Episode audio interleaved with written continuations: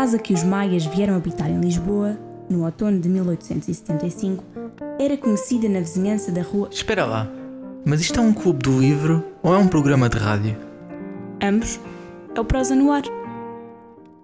Olá, caros ouvintes, estamos de volta para mais um Prosa no Ar, Prosa no Ar do mês de Abril.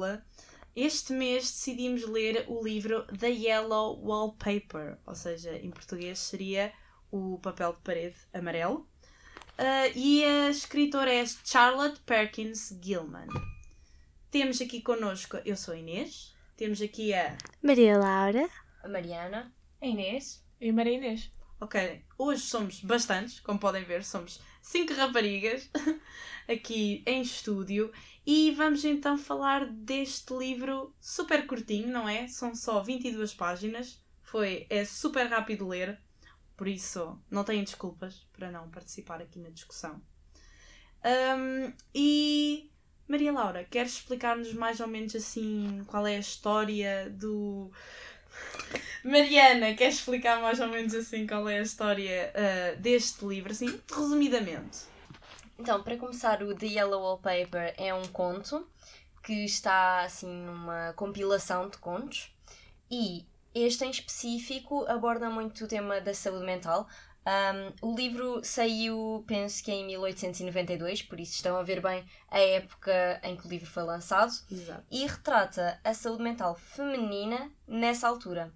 Uh, ou seja, isto é mais ou menos inspirado na vida da autora, porque ela teve depressão pós-parto, depois de ter o filho, e como podem imaginar, nesta época as mulheres, principalmente, em termos de saúde mental, não eram assim muito bem tratadas e não sabia o que há o Em geral, as mulheres, pronto, claramente. Exato. Uh, eram uh, inferiores e este livro retrata precisamente isso é muito lá está a nossa personagem principal a protagonista fala na primeira pessoa um, do singular um, e ela é precisamente uma mulher ou seja o livro todo é então do ponto de vista dela, de qual nós não sabemos o nome, certo? Se não me engano, nós nunca sabemos o nome desta primeira rapariga. Sim, sim. Esta história, este pequeno conto, uh, está sempre integrado então nesta coletânea de contos que se chama precisamente The Yellow Wallpaper and Other Stories, ou seja, nós lemos aquela que é a principal história desta, desta coletânea.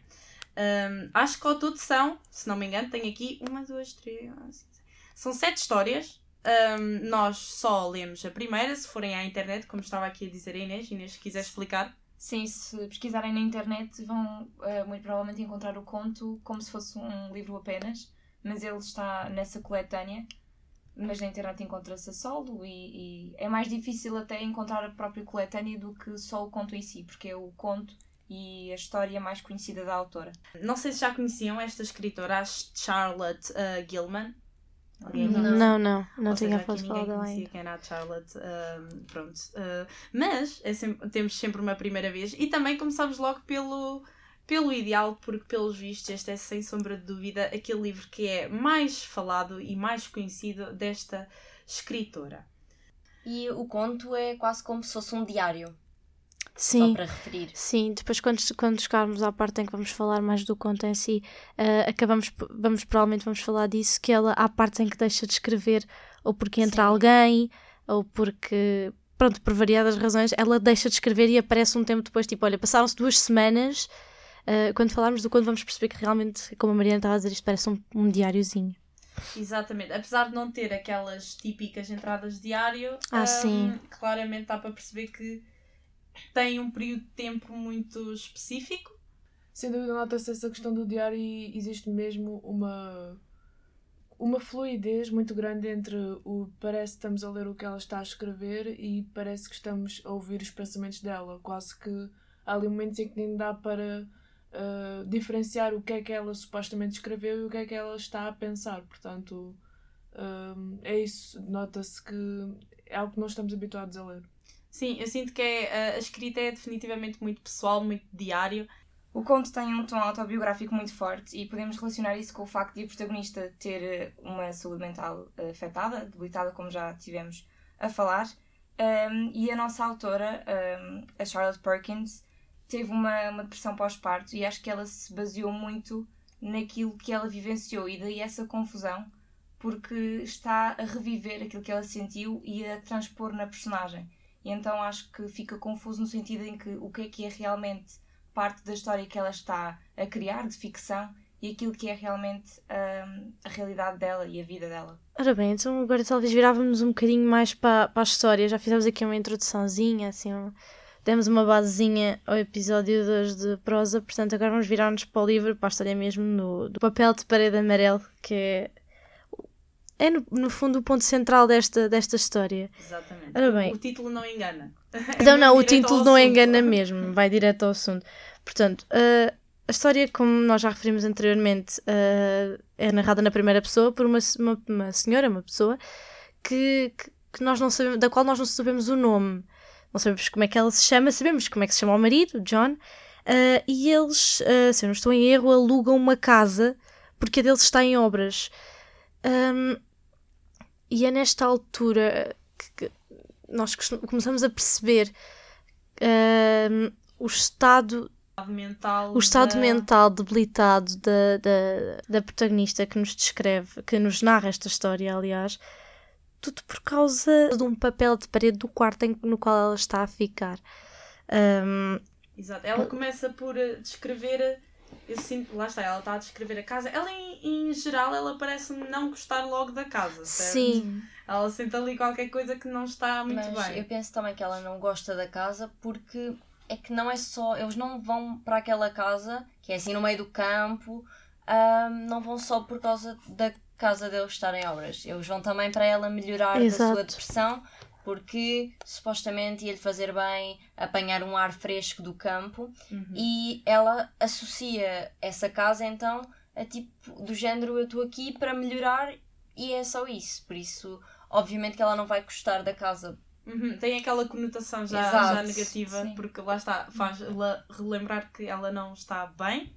Ahm, não sei se chegámos a mencionar, mas o marido da protagonista, o John, é, é médico. Porque ela até refere que ele não acredita em nada que não seja físico, que, que seja apenas sentido. E então Exatamente. descredibiliza muito e fala senti-la, fala sentir, Uhum. sentir-se culpada e, e- acho que o desgosto dela pela casa começa logo por aí.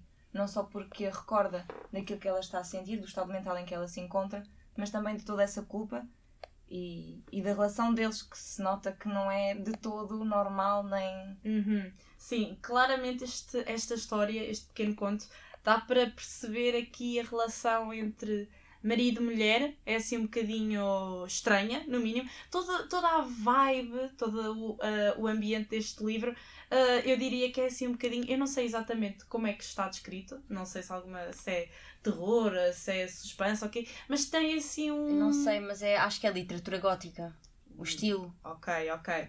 Mesmo a casa que ela descreve. Exato, sim. É, tu tem esta vibe, lá está, do gótico e muito este ambiente assim suspeito, esquisito, assim, o que é que se está a passar? As- Um, e podemos realmente ver que, uh, lá está, o John está com- constantemente a diminuir um bocadinho o que a mulher lhe diz que está a sentir. E podemos aproveitar já para ver como é que as pessoas com qualquer tipo de problema de saúde mental, neste caso uma depressão, eram tratadas nesse tempo. Ou seja, a, a mulher, que, de que nós não sabemos o nome, ela é levada para essa casa para apanhar ar puro do campo, para melhorar. Ela não podia escrever, ou seja, este meio que diário que nós estamos a ler era feito às escondidas. Tanto que há partes do livro em que ela diz o John está a vir, tenho de parar de escrever, porque ele não quer que eu escreva. Ah, também não, pode, não podia fazer mais nada, na verdade. O que, eu, o que era esperado dela era ficar na cama, a olhar para o ar e a olhar para o papel de parede, não é? Até que melhorasse milagrosamente. E hum, a dada altura no livro, ela até diz que chora muito, mas não chora ao pé das outras pessoas, porque aí é que as outras pessoas iam pensar que ela não estava a melhorar e aí é que não se iam embora daquela casa nunca. Uhum. Exato, ela quer, lá está, dar esta imagem de que está a ficar melhor, que é porque ela não quer estar ali, quer se ir embora. E ela, inclusivamente, acho que isto também é um bocadinho mais para a frente, mas quando ela. eh, entretanto, antes de mais, alguém quer falar aqui do tema essencial que é o papel de parede como é que isto começa? O que é que, o que é que, o, qual é o papel do papel de parede aqui na história? Uh, Maria Inês. Um, assim, eu acho que o papel de parede vai acabar por uh, refletir uh, a evolução, digamos assim, que, que a nossa narradora vai ter ao longo da história.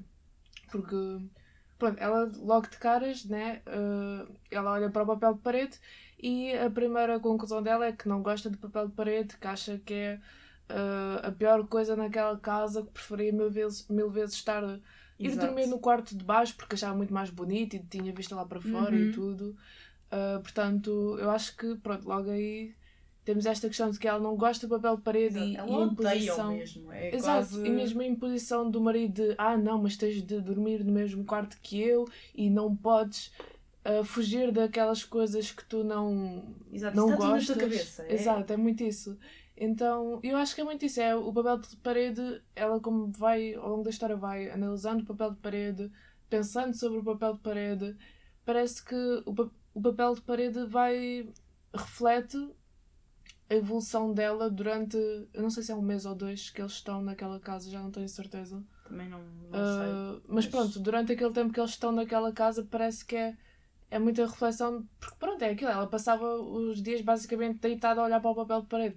E, e pronto, acho que o papel de parede representa muito uh, a evolução do pensamento da narradora e, e da sua própria história uhum. da vida dela durante aquela, aquela fase em que vive naquela casa. Mas uh, começa tudo muito estranho, não é? Porque ele obriga a ficar naquele quarto, mas eles nem dormem na mesma cama, o quarto tem duas camas, e ele obriga a ficar no, nesse quarto com o papel de parede amarelo. E acho que a fixação dela com o papel começa mesmo porque ela não sai do quarto. Não a deixam sair do quarto, não a deixam fazer nada. Como estávamos já a dizer há bocadinho. Ela escreve, mas parece que é a pior coisa do mundo, que como, como se fosse algo realmente proibido e, e, como se a fossem condenar por uhum. isso. Sim, ela uh, tem quase esta, esta sensação de sente-se culpada, do género, ah, estou a fazer algo que não devia. Mas ao mesmo assim. tempo ela diz que é algo que a ajuda a melhorar. Pois, e com sim. o tempo a passar, como ela fica privada de o fazer, uhum. passa a ser algo que também a magoa. Porque lá está, aquela sensação de culpa que ela tem e que, que lhe incutem. Ela, a dada altura, também queria que queria uma visita de uns primos, porque como a Maria Inês estava. A Maria Inês, boa.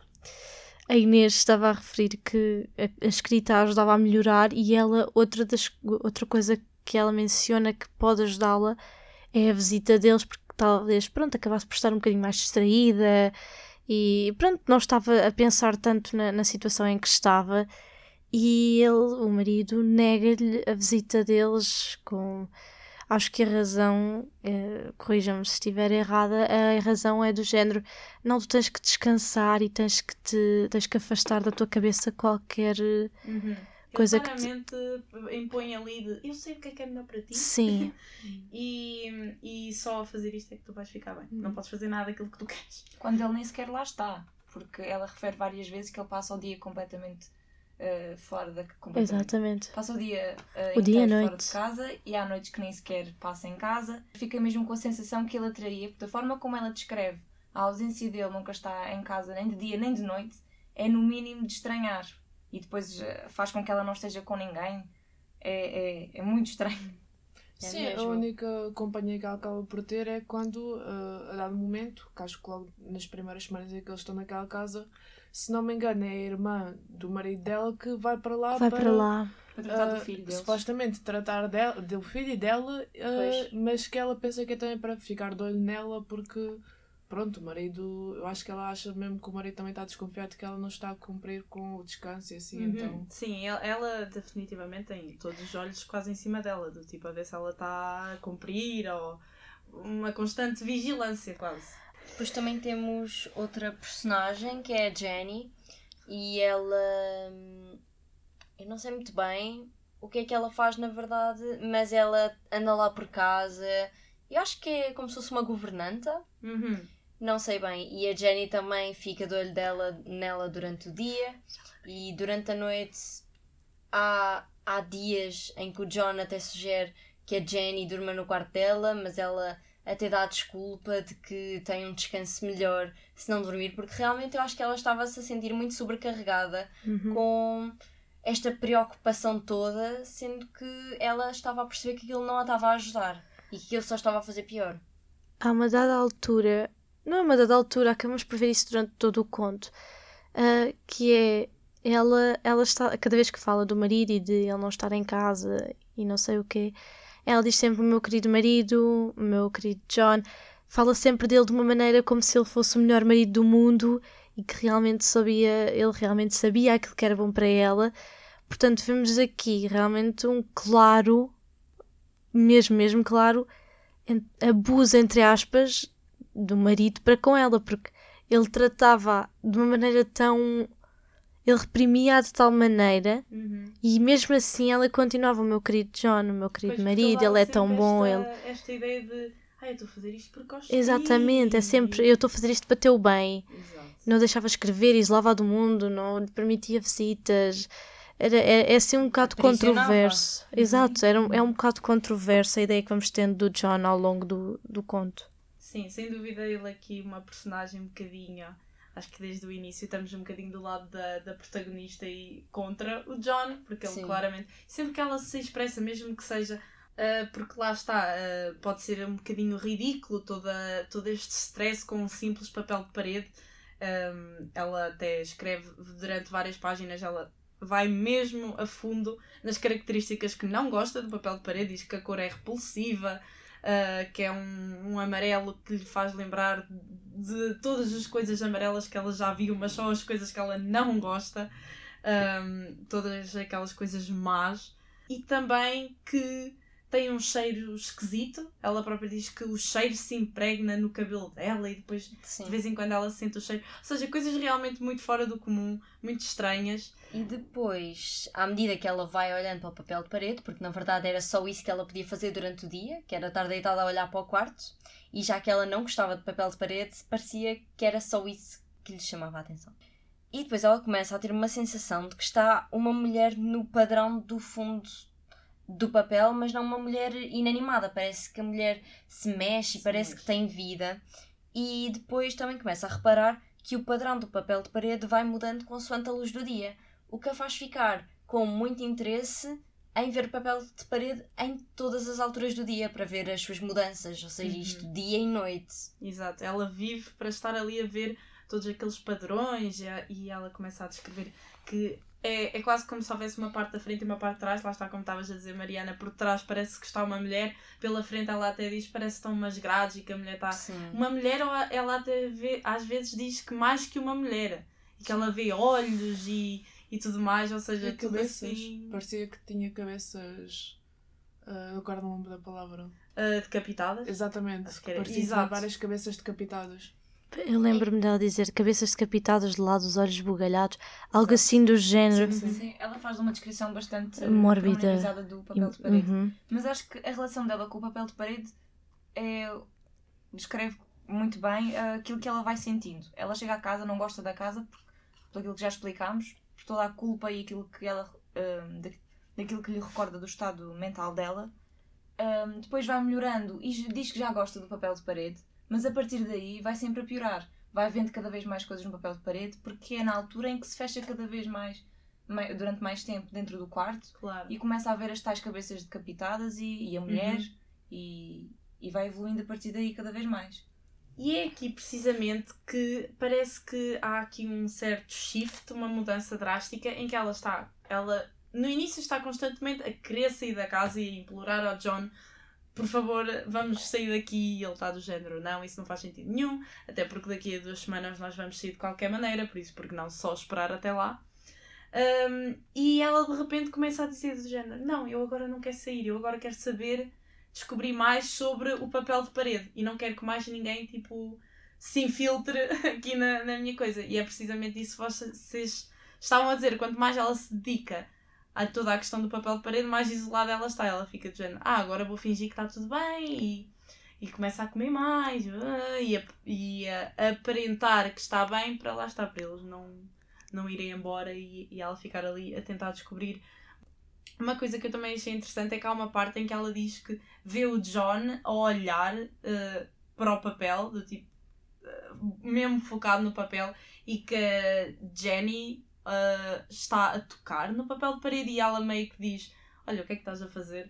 E, e a Jenny acho que fica super assustada do género, tipo, como se estivesse a cometer um crime, do tipo, apanhaste-me aqui num, num momento. Porque a personagem principal depois começa a dar muita importância ao papel de parede, então Uhum. qualquer pessoa que olha é porque está a descobrir uma coisa que ela ainda não descobriu. Exatamente. E só ela é que pode saber todos os segredos do papel de parede. Eu acho que ela está num estado tão crítico e tão avançado já dessa, desse problema que com, com o qual ela já vai para lá que o papel de parede pode não ter nada. Ela, aliás, aquilo pode nem ter papel de parede nenhum. Aquilo pode ser uma parede de branco ou amarelo ou pintada de outra cor qualquer. Mas ela não tem. Ela tem uma quantidade tão nula de coisas para fazer e para se entreter e para deixar.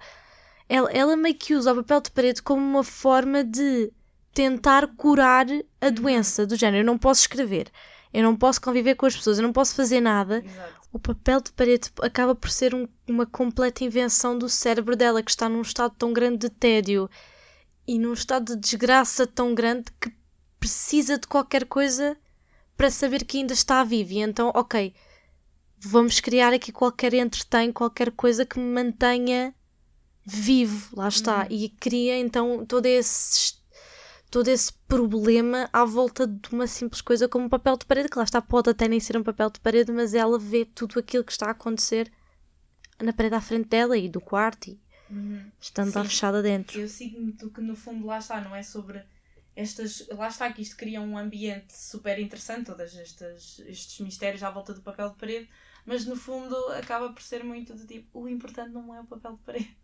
Pois o, não. O importante é lá está que, como todo, qualquer ser humano, um- uma pessoa não pode só ficar em casa sem fazer nada e depois ela agarra-se muito a isto para fazer alguma coisa com o cérebro, Sim. pensar em alguma coisa. O importante nesta história é o estado mental em que ela está e o que é que isso afeta, como é que isso afeta a sua visão Uhum. perante as coisas. Exato, a percepção que ela tem daquilo que a rodeia é, é tão estranha porque lá está, ela não está propriamente bem mentalmente. Ah, ou seja, lá está, novamente, um, o conto é, é um ótimo statement, por assim dizer, ah, desta ideia toda de ah, problemas mentais, principalmente ah, em mulheres, Sim. nesta altura. E agora, se calhar, falávamos já assim da última parte do livro, que é assim o Uhum. pico da loucura desta personagem principal. Exato. Que eu achei um pouco confuso, eu fiquei sem perceber muito bem, ou seja, eu acho que há muitas interpretações, por isso gostava de ouvir assim as vossas, o que é que acharam do final. Esta última parte da, da história começa no último dia, se não me engano, mesmo em que eles iriam estar ah, naquela casa e que seriam embora no dia seguinte, se não, se não estou enganada. E o que acontece é que ah, pronto, a narradora está tão interessada no papel de parede que ela chega ao ponto que ela quer arrancar o papel de parede para libertar a mulher. Então ela tranca-se no quarto, ela manda a chave pela janela para ah, não, não conseguir abrir a porta. Quem quiser abrir a porta tem de ir lá fora, procurar a chave e abrir a porta por fora. E, e é isto, ela começa a arrancar o papel da parede, a tentar supostamente libertar a mulher que ela vê por trás ah, das grades que ela vê no papel. E, e pronto. Até que ponto, e agora faço esta pergunta, até que ponto é que a mulher do papel de parede não é ela, não é a sombra dela? Ela está há tanto tempo dentro do quarto. É Assim, creio que o quarto tem as janelas. Tem, não tem? Tem, pronto. Sim, ela inclusive fala de, das janelas. das janelas e de olhar para as janelas, exatamente. Até que ponto é que a mulher que ela vê, porque ela diz que a mulher se movimenta pelo papel de parede e anda por lá e não sei o que, quer apanhá-la, pode bem ser a sombra dela. E tendo em conta que nós todas vimos a imagem que tem no livro, também parece muito que a mulher de papel de parede é a sombra que ela a sombra dela mesma. Ou seja, ah, ela vai se movimentando dentro do quarto e a sombra vai se movimentando atrás dela e torna-se assim então a mulher que vive no papel de parede Exato. do quarto da protagonista. Uhum. Sim, Sim, também porque acho. no fundo acaba por ser, lá está, a sombra espelha-se neste padrão e é como ela diz, há um padrão e há alguém por trás. Neste caso, lá está, o alguém por trás é a sombra. Sim, A e a, sombra lou- e a o padrão loucura, sobrepostos. a loucura já era tanta que ela pensava mesmo que havia outra mulher para além dela lá presa e pronto, eh, quis arrancar o papel para, para a libertar. Sendo que se calhar, eu não sei até que ponto é que ela também não se queria libertar a si própria, mas isto aqui já podemos entrar nas metáforas e Claro, nessas era como coisas. estavas a dizer, depois cada um tem assim um bocadinho a sua interpretação. Porque, porque se a mulher fosse a sombra, a mulher da parede fosse a sombra, ela estaria a libertar-se a si própria também. E eu sinto que, lá está, se não fosse esta última imagem no livro, eu teria. Não, acho que não teria chegado a esta conclusão, para ser sincera. Ah, acho que. É, é- primeiro é engraçado que o livro não tem imagens, não tem ilustrações nenhumas, e depois lá está, assim que acaba, é quase que mostrada esta imagem como assim uma explicação, sem dizerem nada do género. Porque lá está, a imagem é este padrão super ah, esquisito ah, a revestir as paredes e depois lá está, vê-se precisamente que é a sombra da mulher meio quase assustada e, e posta em cima deste, deste papel de parede. E aí é que uma pessoa fica tipo, ah, ok, espera aí, o que é que isto está a tentar dizer? Sendo que esta imagem só se encontra na, na edição em inglês. Uhum, sim, pelo menos ah, daquelas versões que nós encontramos online, ah, esta imagem estava no final da versão inglesa. Uma coisa que até eu acho interessante é o livro é tão pequenino que mesmo para quem se calhar não está tão familiarizado com o inglês, acho que também pode ser uma boa história de- para facilmente ah, se acaba com isto e, e pronto, não é muito difícil de ler inglês, eu pelo menos não achei. Mas sim, e depois, mas realmente o que é que vocês acharam das assim das últimas palavras? É que ela diz que o homem assim que entra no quarto desmaia. E eu fiquei um bocado confusa de o que é que realmente aconteceu, o que é que ele viu para desmaiar. Pois porque, pronto, o que acontece é que ela, pronto, atirou a chave pela janela, não é? Ah, o marido chega, está, ah, eu diria quase que furioso por ela estar ah, trancada no quarto e não deixá-lo entrar. E, e pronto, depois lá vai lá fora procurar a chave e volta e abre a porta. E, e mesmo pela fala dele que a gente lê no livro, que, que é algo de género, mas o que é que estás a fazer? Ou algo assim. Exato, Pá, parece- é uma Pelo mistura amor de Deus, fúria- o que é que estás Exato. a fazer? É tipo uma mistura de fúria, fúria com incredulidade. Sim. E pronto, e depois lá ele desmaia, não é? E talvez ele desmaie porque entrou no quarto com uma visão de uma mulher louca a arrancar o papel de parede com as mãos. É até engraçado porque quando ele entra no quarto, ela tinha atirado a chave para, pela janela, do tipo: Eu vou atirar, ninguém vai conseguir encontrar a chave, vou ficar aqui fechada para sempre, a mulher vai ficar aqui dentro comigo, não vai poder fugir. Porque ela de repente começa a ver a mulher a engatinhar pelo, pelo quarto e até diz que Sim. vai gatinhar atrás dela e tudo. E quando ele entra depois no quarto, ele farta-se de borrar com ela para ela abrir a porta, ela recusa-se. ah, e quando ele depois encontra a chave para abrir o quarto e desmaia, ela diz que gatinha por cima dele. Uhum, E eu acho depois- isso tão, tão estranho Hum. e fico realmente a pensar, como estavas a dizer, o que é que ele terá visto? Uhum, sim, é, definitivamente deixasse o suspense no final, do género, o que raio é que aconteceu? É um bocadinho Porque se filme de calhar haveria, havia realmente algo por trás do papel de parede.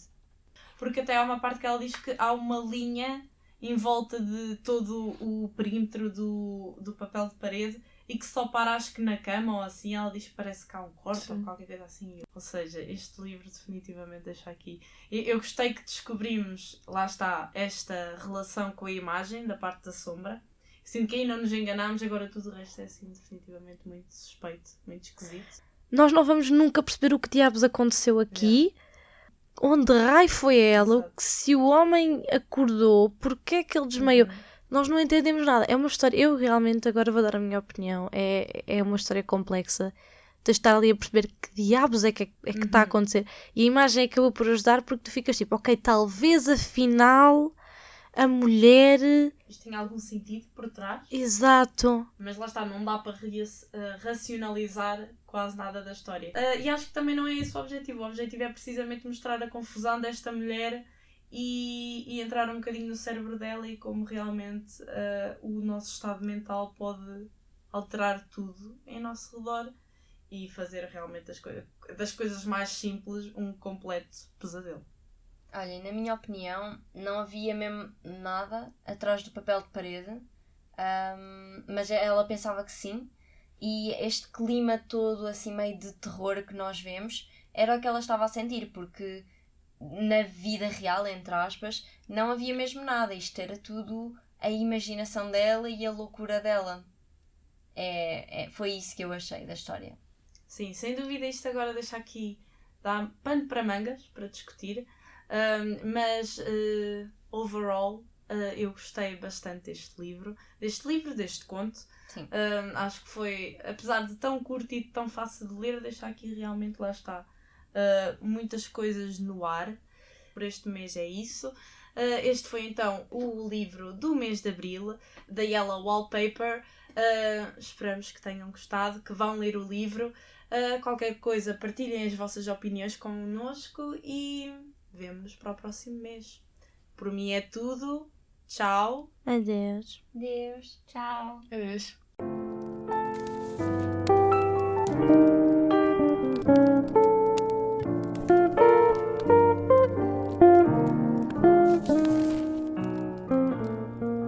A casa que os maias vieram habitar em Lisboa, no outono de 1875, era conhecida na vizinhança da rua. Espera lá, mas isto é um clube do livro ou é um programa de rádio?